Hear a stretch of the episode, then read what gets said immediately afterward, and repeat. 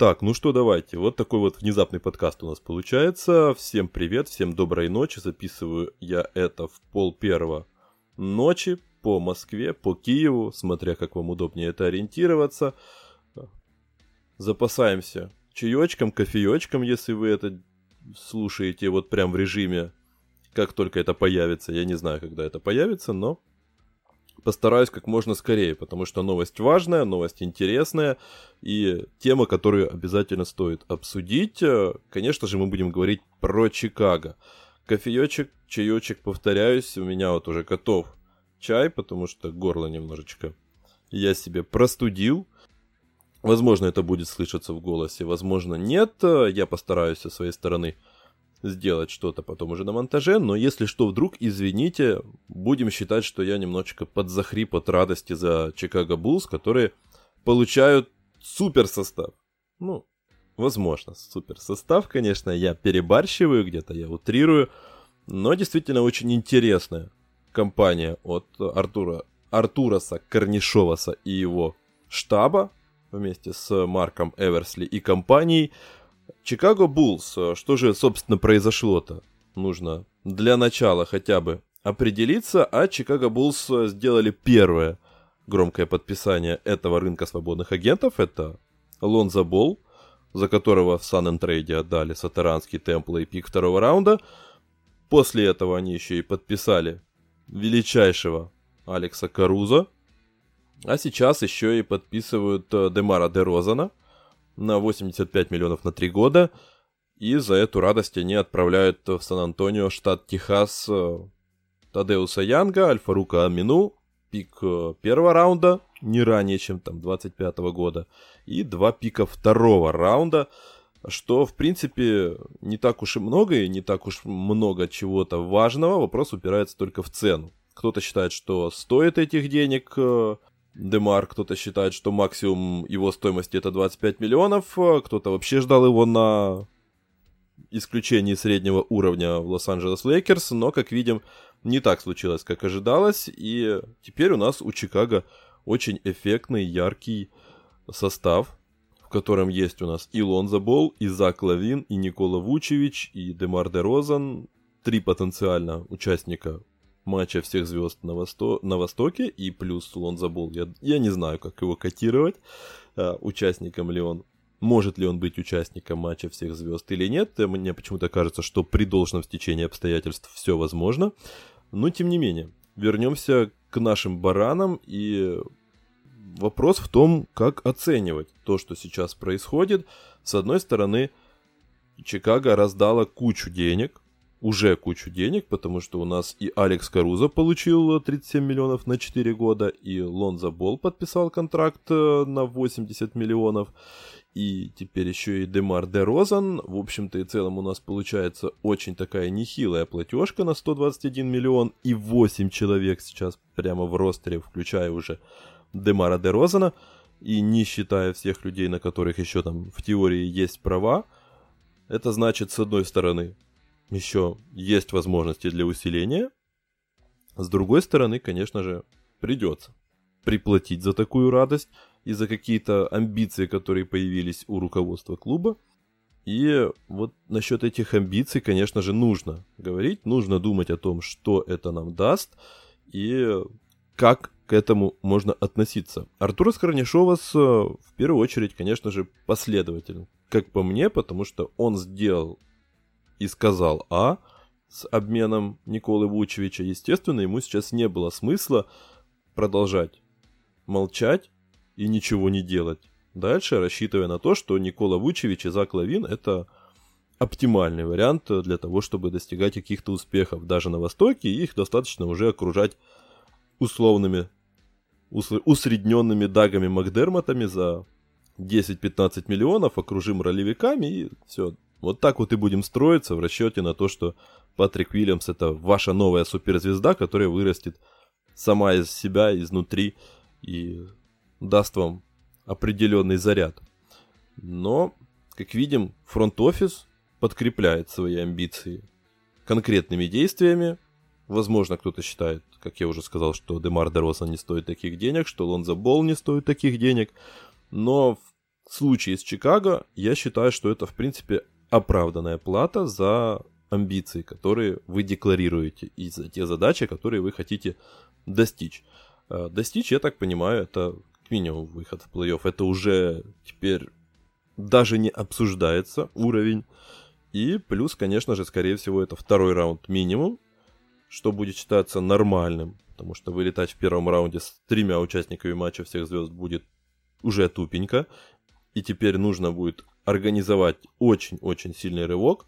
Но вопрос в том, как это все будет работать, и я уже видел много вопросов по поводу того, нелогичнее ли было там, найти хорошего еще одного большого, нелогичнее ли было найти еще одного там 3D а, э, Винга.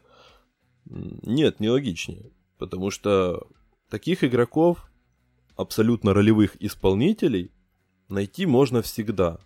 Мы видим, как целыми охапками туда заезжают в Лейкерс, в Бруклин, да, даже в менее кру- крутые команды. Всегда можно найти дешевых игроков, которые забьют вам roster charge и. То же самое будет уверен, и с Чикаго. Тем более, что у них еще Лаури Марканен где-то там висит. И в теории это еще может быть Sun and Trade.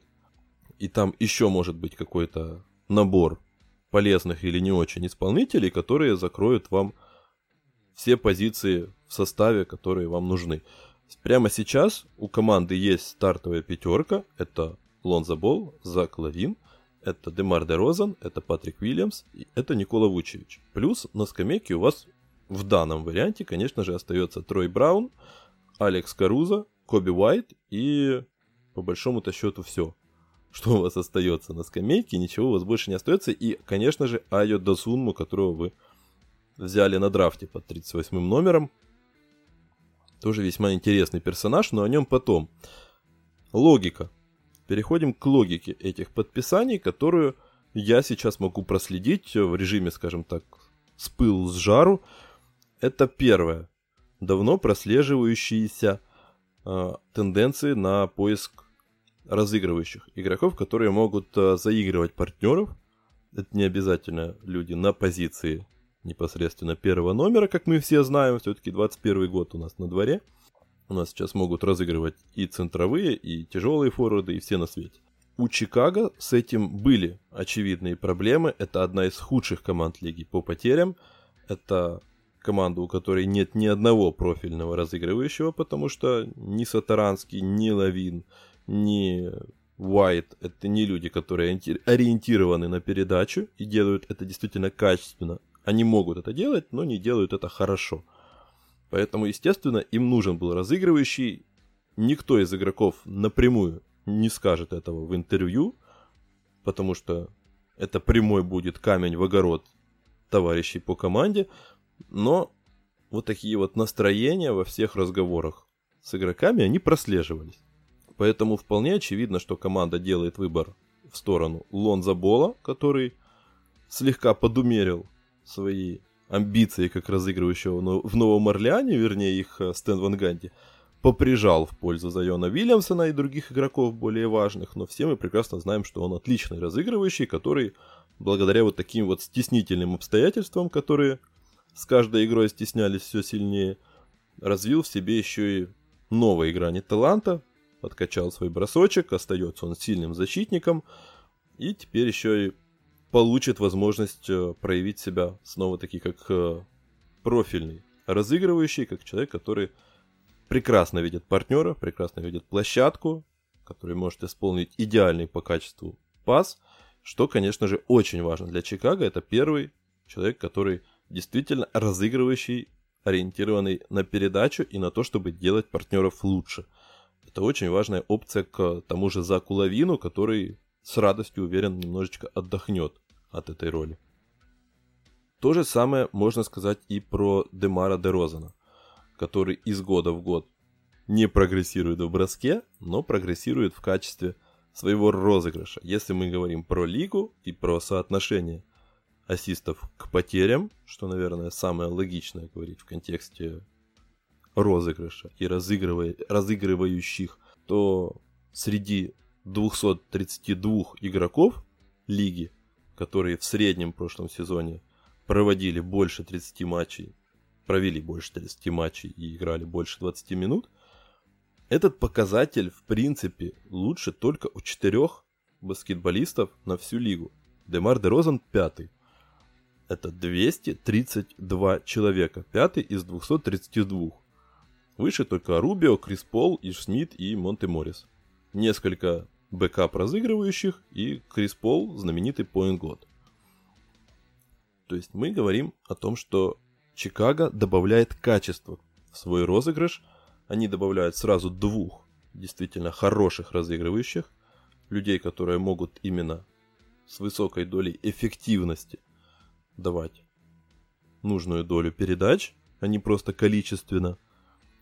И, соответственно, разгружать тех людей, которые тяготеют больше к розыгрышу и, соответственно, будут только рады, если с них немножечко эту напряженку снимут с количеством, с необходимым количеством владений на розыгрыше.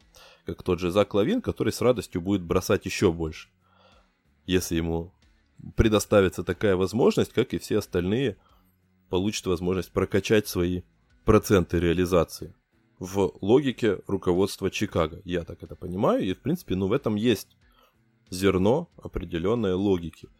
Логично, логично, плюс, конечно же, Алекс Каруза тоже во второй юнит вполне себе нормально вписывается даже в пару к Уайту, хотя по Уайту будут сейчас вопросы, потому что, ну, действительно, ему роль, его, вернее, роль становится все меньше и меньше, поэтому очевидно, что по этому персонажу сейчас будут вопросы, стоит ли его оставлять или стоит его загнать еще за какие-то более важные активы.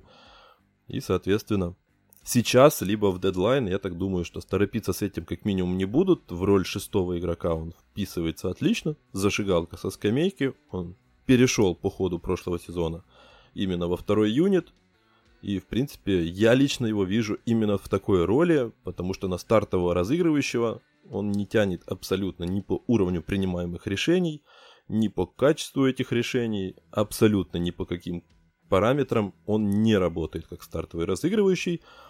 Поэтому Лонзо Бол отправляется в старт, Уайт отправляется на скамейку, Карузо в мяче абсолютно не нуждается, поэтому он может играть и с Уайтом в паре, составлять пару задних.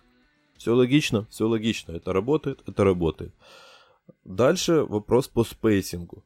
И на него, я так понимаю, тоже давали ответ, потому что в основном-то, если ты приобретаешь Демара Де Розана, ты должен себе задавать этот вопрос, что я буду делать с его крайне специфичным по меркам 2021 года стилем игры, в котором практически отсутствует дальний бросок, и, соответственно, он выставляет определенные требования к остальной команде. И теперь мы обращаем внимание на эту самую команду, которая у него будет, потому что в Сан-Антонио у него, мы все прекрасно помним, какая была команда, где центровой не бросает, скорее всего, еще один кто-то бросает весьма условно, и еще двое бросают, ну, просто бросают, скажем так, по 2-3 бросочка, как там Мюррей или Келдон Джонсон, на фоне которых э, Дерек Уайт это Стеф Карри. Поэтому Стеснительные были у него условия в Сан-Антонио от слова «очень». Тем не менее, он показывал хорошую эффективность. В Чикаго все будет кардинально иначе. У нас есть Лонза Бол, который бросает по 8 раз за игру. У нас есть Зак Лавин, который бросает по 8 раз за игру. Все бросают с хорошим процентом. И Никола Вучевич бросает, и Патрик Уильямс бросает все бросают очень хорошо. Если говорить про всех вместе, вот в этой пятерке, которую мы озвучили, Бол, Лавин, Дерозан, Патрик Уильямс и Вучевич, то это 25,5 бросков за игру. Если смотреть на показатели прошлого сезона, это всего лишь чуть-чуть меньше, чем Сан-Антонио всей командой. Просто всей командой делала за матч. А это только старт, стартовая пятерка. Поэтому не думаю, что со spacing ом будут проблемы, тем более, что если мы выкидываем из этого уравнения Демара Дерозана, то у всех остальных средний процент около 38.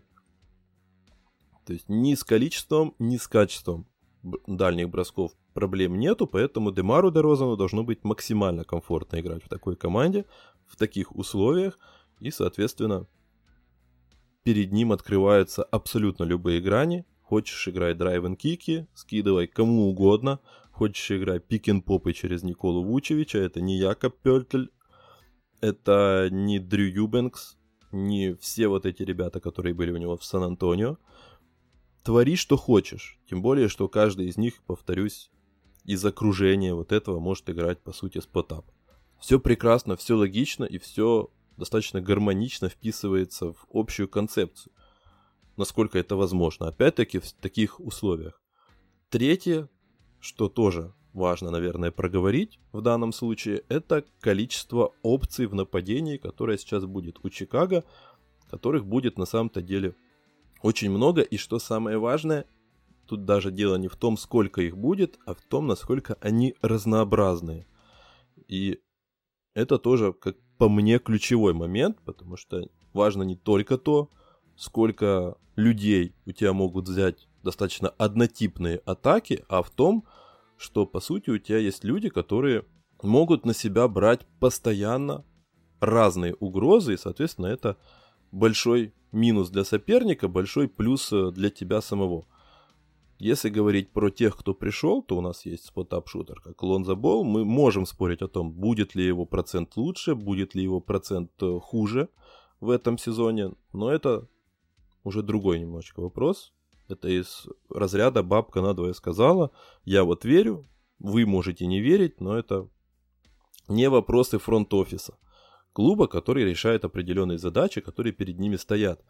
Если говорить про Демара Дероза, Демар Дерозан привносит вам хороший айза скоринг, потому что Дерозан даже в условиях поразительного и беспрецедентного отсутствия спейсинга, которое было у Сан-Антонио, выдавал очень качественные цифры по эффективности изоляций. Там 1,2 очка за владение. Если кто-то разбирается в этих процентелях, то это 96-й процентель, то есть только 4 человека были лучше. 4%, прошу прощения, 4% были эффективнее. При том, что, повторюсь, тут не было людей, которые максимально раскрывают тебе площадку, и условия были, скажем так, мягко говоря, спартанские у команды Грега Поповича. Демар де Розан давал качество. Соответственно, есть, возможно, есть все основания верить, что с увеличением качества окружения, в первую очередь, э, в плане спейсинга, как минимум этот показатель просаживаться не будет, это дает нам хороший айзоскоринг. У нас, как мы уже сказали, хорошие игроки с дальним броском. У нас есть теперь Никола Вук... Вучевич, на которого всегда в любой непонятной ситуации можно положиться, закинуть ему мяч в пост, и он оттуда наберет тебе энное количество очков. То есть у вас есть Зак Лавин, у вас есть Демар де Розан для скоринга Вайза, у вас есть люди, которые бегают через заслоны и могут набирать снова-таки энное количество очков. Если это не работает, вы загружаете по старинке в пост на хор- хорошего скоринг большого, все прекрасно, все должно работать, почему бы и нет. Тем более, что всегда есть, опять-таки, опция с быстрыми отрывами от Лонза Бола. Его прекрасные передачи в быстрых отрывах мы все, наверное, помним, тем более, что сейчас воссоединилась эта прекрасная пара времен Лейкерс, Карузо, Бол. Многие, наверное, поклонники команды еще помнят все эти прекрасные передачи через всю площадку и последующие данки от Карузо. Теперь этот, ну, цирк, наверное, не самое приятное описание для этого действа, но по зрелищности, по эффектности, конечно же, все это зрелище отправляется в Чикаго. То есть у нас есть три важных аспекта, которые решают сейчас. Люди, которые пришли в Чикаго, они добавляют тебе спейсинга, как не удивительно это говорить про Демара Дерозана, и они хорошо вплетаются, можно так сказать. Они решают вопрос с, разыгрыв... с разыгрывающими доп... дополнительными, и они решают вопрос с разнообразием атакующих опций, которые будут доступны Билли Доновану. Еще один важный момент, как мне кажется, это источники внутреннего так называемого естественного прогресса, которые у, Чикаго, у Чикаго все равно остаются. Помимо того, что уходит Марканен, скорее всего, помимо того, что не, в подвешенном состоянии остается судьба Уайта, у нас есть такие игроки, как э, тот же Патрик Уильямс, который в первый же свой сезон показал, что он не тяготеет какой-то важной роли, и, скорее всего, именно этот фактор ускорил процесс принятия решений фронт-офисом, поскольку явно не готов он к роли какой-то важной опции, в первую очередь в нападении, но при этом в защите он как раз продемонстрировал, что он уже прямо сейчас классный исполнитель, который может брать на себя опеку Лебронов, Каваев, Дюрентов, всех самых опасных игроков, вплоть до суперзвезд современной лиги. И это очень важно, Интересно посмотреть за тем, куда он будет развиваться и будет ли еще дополнительный прогресс от него. Если все-таки какой-то этот прогресс наступит, то это огромнейший плюс к амбициям и перспективам этой команды. Как минимум, это может получиться второй вот такой Микел Бриджес, который мы все прекрасно видим, какой импакт вносит э, в игру Феникса, если при этом еще и Уайт, прошу прощения, конечно же, не Уайт, Патрик Уильямс, еще и дополнительно прибавит э, в нападении, про что говорил тот же Тед Янг в свое время и высказывался о том, что игрок с амбициями должен продемонстрировать, что я могу взять мяч и набрать несколько очков подряд, и этого не хватает как раз Пэту. И тот же Тед Янг активно работал, скажем так, натаскивал молодого игрока в этом отношении – Хотя в теории у него мягкая рука, он может опускать мяч на пол, он может что-то все в теории создавать, и это очень талантливый пацан, у которого где-то есть, возможно, проблемы больше в голове и в неготовности брать эти владения, нежели в том, может ли он их исполнить с точки зрения техники. Но вот если он над этим работает, судя по отчетам, скажем так, которые долетают, это происходит, все может сработать вполне неплохо. Второй фактор — это все тот же Айо Дасуну, про которого я начинал говорить в самом начале. Человек с очень интересной историей. Это человек, который умеет практически все. Один из лучших игроков э, на студенческом уровне в прошлые сезоны. И человек, что немаловажно, из Чикаго до мозга просто костей, который играл здесь в школе, которого здесь все прекрасно знают, и После драфта, кстати, у Корнишова спросили, почему вы выбрали именно этого игрока, на что первой репликой генерального менеджера, вернее, там, вице-президента по баскетбольным операциям, было, помимо того, что он э, коренной, вот, а потом уже начал перечислять э, все вот эти позитивные стороны, которые повлияли на процесс принятия решений, в том числе и то, что он может растягивать, в том числе и в том, что он может разыгрывать, это тоже плюс, учитывая то, про что мы уже поговорили ранее. Это еще один человек, который может дать определенные качества в розыгрыше. И это человек, который точно так же может защищаться. В теории обладает хорошими габаритами для этого и может выступать на любой позиции там, в бэккорте.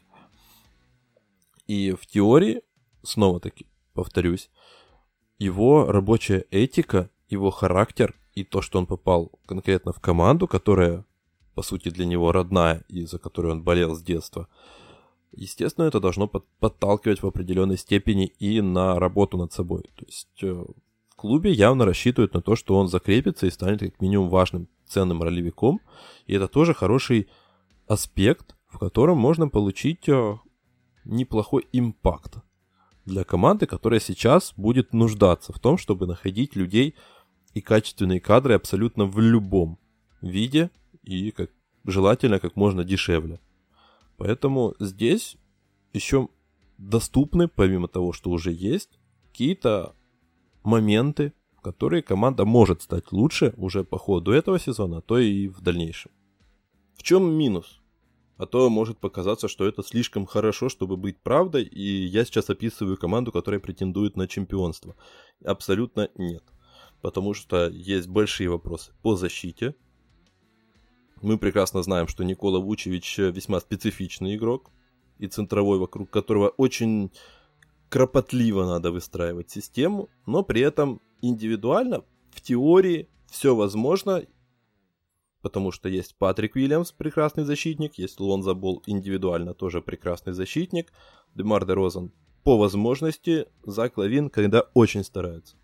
То есть теоретически Стив Клиффорд строил нормальную защиту с Николой Вучевичем, с Эваном Фурнье, с э, другими сомнительными персонажами, и это почему-то работало. То есть организовать это в теории возможно. Другой вопрос, может ли это Билли Донован. И это второй фактор, в котором есть сомнения. Мы все прекрасно знаем, кто такой Билли Донован. Это тренер года. Закрываем этот вопрос. Все, Чикаго чемпион. Но нет, к сожалению, нет. Билли Донован это весьма специфичный тренер, который показал себя человеком, который нормально работает, когда у него что-то уже налажено. Или когда у него есть просто криспол. Когда тебе нужно что-то строить с нуля, Билли Донован строил, строил, строил. В Оклахоме, но в итоге все заканчивалось э, Дюрентом, все заканчивалось Уэстбруком, все заканчивалось Крисом Полом. Здесь все вполне вероятно может заканчиваться просто Заком Лавином и Демаром Дерозаном. И это не то чтобы хорошо, потому что Зак Лавин и Демар Дерозан это не самые надежные, скажем так, по звездным меркам, исполнители для того, чтобы достигать серьезных каких-то задач.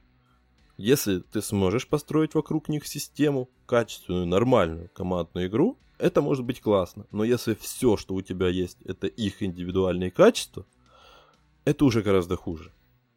Если вы понимаете, к чему я веду и в чем разница. Но, тем не менее, конечно же, в любом случае интересно было бы посмотреть на то, что будет у нас сейчас с Чикаго, на мой взгляд, это в любом случае будет команда, которая будет играть в плей-офф по умолчанию. Тем более, что она обладала талантом и определенным уровнем качества и до того, и даже в прошлом сезоне, который не всегда по зависящим от игроков и тренеров причинам отправился коту под хвост. Обмен в середине сезона. Не успели они нормально поиграть. У Зака Лавина появился ковид вылетал Зак, вылетали практически все игроки, на которых рассчитывали. Команда не могла нормально собраться. В середине сезона ее еще и конкретно перетряхнули. Поэтому нормально построить что-то цельное так и не удалось у Чикаго. Это тоже, кстати, фактор. Но здоровье я сейчас опускаю абсолютно, потому что этот пункт одинаков, наверное, абсолютно к любой команде. На него нужно ссылаться или абсолютно опускать, потому что это очевидно. Что мы видим, какой у нас был прошлый сезон, когда до финала дошли просто две самые здоровые команды из контендеров, которые причисляют себя к ним. Все это мы автоматически приписываем. Здоровье, здоровье, здоровье. В остальном очень интересно, тем более, что все еще не закончилось. Чикаго еще будет дальше комплектоваться, и интересно было бы посмотреть за тем, как они будут это делать потому что есть еще опция с Марканеном, есть э, опция с Уайтом, и что-то с ним делать или не делать, или делать в дедлайн. И, конечно же, просто у вас есть еще исключения, у вас есть еще ростро-чарджи на минималке и прочее, и прочее. Поэтому кого вы на них найдете, насколько эти люди будут решать ваши задачи, от этого может стать лучше. Но, тем не менее, костяк этой команды, я так понимаю, он уже сформирован. Это люди, на которых рассчитывают в клубе, рассчитывает руководство. И есть основания полагать, что это может сработать не до уровня финалов. Хотя, опять-таки, поправка на здоровье, на все эти истории э, с ковидами, с э, просто травмами и, и так далее. Но, тем не менее, я считаю, что мой прогноз с таким составом вы, вы можете доходить до второго раунда плей-офф и там ковыряться. Если Билли Донован не начнет придумывать себе каких-то проблем на голову. В остальном, ну, как минимум интересно. И еще один факт, на самое, на, наконец, скажем так, потому что у вас истекает контракт у Зака Лавина. И с этим нужно, опять-таки, было что-то делать, потому что еще один неудачный сезон, и Зак Лавин просто сказал бы «до свидания». И пришлось бы оставаться с одним Николой Вучевичем и что-то выдумывать с Патриком Вильямсом, с Коби Уайтом, с Лаури Марканеном, которого не факт, что оставили бы в, так, в такой истории. Сейчас, как бы там ни было, Зак Лавин это, по сути, главная ваша звезда, несмотря на приход Дероза, несмотря на приход Вучевича. Зак Лавин это человек в прайме, человек, который набирает у вас больше всех очков и будет это делать в дальнейшем. И, соответственно, ему нужно показать серьезность своих намерений, что и продемонстрировали руководители клуба. Поэтому с этой точки зрения они тоже свою задачу решили. И я склонен охарактеризовать и оценить их работу, скажем так, ну не на пятерку, но на твердую четверку для команды, которая не может привлечь себе там Кевинов Дюрентов и условиях рынка, на котором не было Кевинов Дюрентов, это практически максимум из того, что может сделать э, коллектив, у которого есть возможности Чикаго нынешнего, и который собирается хотя бы постепенно или достаточно бодро достигать каких-то целей в плей-офф и заявлять, вспоминать о том, что они когда-то были шестикратными чемпионами. Поэтому вот так пока что. Естественно, подписывайтесь на телеграм-канал. Все, что там будет дальше с Чикаго и не только, будет, естественно, появляться там в текстовом формате. Ну и, соответственно, если такие выпуски будут заходить на какие-то самые актуальные темы, я планирую в дальнейшем их записывать. Буду благодарен за любой фидбэк. Ну и, конечно же, остается только пожелать всем доброго здоровья и только интересного баскетбола, друзья.